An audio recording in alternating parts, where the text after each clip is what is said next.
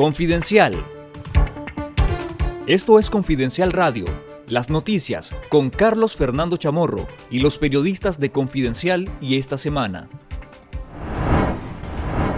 Estados Unidos sanciona por corrupción al asesor de Daniel Ortega, Néstor Moncada Lau y su familia. El Departamento de Estado de los Estados Unidos sancionó este jueves por corrupción al asesor de seguridad nacional del régimen Ortega Murillo, Néstor Moncada Lau, y a los miembros de su familia. El secretario de Estado Anthony Blinken anunció nuevas designaciones de sanciones y restricciones de visa a diferentes actores corruptos en distintos países por medio de la ley global Magnitsky y en el marco del Día Internacional Anticorrupción. En Nicaragua, sancionan al principal asesor en asuntos de seguridad de Ortega y Murillo, Néstor Moncada Lau. La autoridad estadounidense dice que fue designado por incurrir en una corrupción significativa al aceptar sobornos monetarios a cambio de usar su control sobre las autoridades tributarias y aduaneras de Nicaragua para permitir y perpetuar un esquema de fraude aduanero y de importación para enriquecer a los miembros del régimen Ortega Murillo. Estados Unidos también sancionó a familiares de Moncada Lau, su esposa Lidia Vargas, sus hijas e hijos Claudia Moncada Solís, Ernesto Moncada Solís, Alan Moncada Vargas y Lidia Moncada Vargas. Moncada Lau ya había sido sancionado en 2018 bajo la ley global Magnitsky por corrupción y actuar en nombre del régimen Ortega Murillo.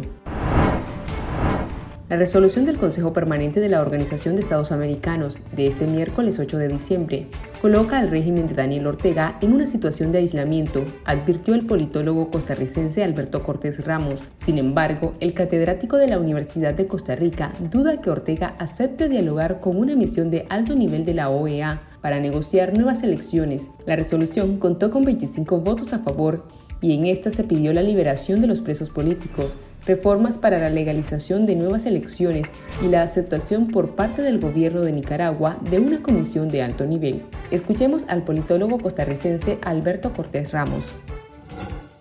Yo creo que el gobierno eh, eh, ilegítimo de Ortega y Murillo intentará eh, más bien avanzar en una ruta de aparentar que está convocando a diálogos internos, a tratar de ganar, digamos, de ganar eh, margen de maniobra, presentándose como un gobierno que está intentando estabilizar y reconciliar, reconciliar al país antes de proceder a aceptar cualquier eh, tipo de incidencia o de, eh, de participación de la OEA en asuntos internos. No lo veo viable en el corto, en el corto plazo. Daniel Ortega reapareció este martes 7 de noviembre en la celebración de la gritería en su residencia y despacho de El Carmen, tras acumular sus primeros 29 días ausente después de su reelección el pasado 7 de noviembre, cuando se proclamó electo en unas cuestionadas votaciones sin competencia. Ortega fue mostrado en imágenes por los medios oficialistas vistiendo un conjunto deportivo Adidas que recordó el atuendo que el dictador cubano Fidel Castro también lució en sus últimos años. Daniel Ortega acumula así sus primeros 29 días ausente, siendo esta la cuarta vez que el gobernante alcanzó este récord de ausencia en 2021.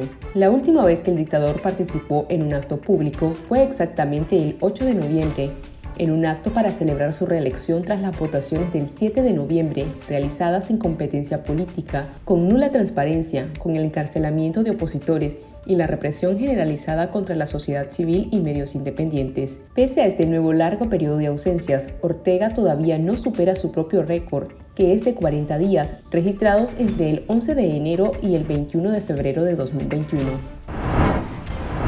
En la víspera de la Cumbre de la Democracia, organizada por el presidente de Estados Unidos, Joe Biden, dos hijos de los gobernantes nicaragüenses, Daniel Ortega y Rosario Murillo, encabezaron una misión oficial en Rusia para fortalecer sus relaciones con el Kremlin. Laureano Ortega Murillo, asesor presidencial para inversiones, y Rafael Ortega Murillo, delegado presidencial, encabezan la misión junto al ministro de Hacienda y Crédito Público Iván Acosta y la embajadora de Managua en Moscú, Alba Torres. Los hijos de Ortega y Murillo se reunieron este lunes con el vicecanciller de Rusia, Sergei Laikov, y este martes firmaron un acuerdo de cooperación con el objetivo de promover el uso pacífico de las tecnologías nucleares aplicadas a la energía, agricultura y medicina. El presidente Biden invitó a la cumbre a 110 gobiernos aliados a los que considera democracias, dejando fuera a Bolivia, Venezuela, Cuba, Nicaragua, Honduras, Guatemala y El Salvador. La cita se realiza este jueves 9 y viernes 10 de diciembre e incluirá también a miembros de la sociedad civil y del sector privado.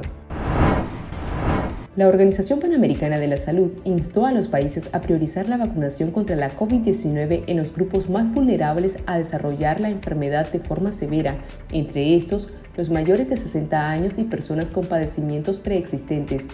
En Jamaica, Nicaragua y Guatemala, países donde la aplicación de vacunas anti-COVID-19 está más rezagada, se están ofreciendo las inmunizaciones a todo el mundo, a mucha gente joven, a personas saludables que se están protegiendo ante la población de mayor edad. Instamos a los países a que garanticen la cobertura para los grupos vulnerables primero, dijo la directora de la OPS, Clarissa Etienne. En ocho meses de vacunación contra la COVID-19, el Ministerio de Salud de Nicaragua ha inmunizado a 2.3 millones de personas con ambas dosis, equivalentes al 37.3% de la población según la OPS. Sin embargo, se desconoce cuánto de este porcentaje corresponde a los grupos más vulnerables de contraer la enfermedad de forma severa. Esto fue Confidencial Radio. Escuche nuestros podcasts en Spotify y visítenos en confidencial.com.ni con el mejor periodismo investigativo.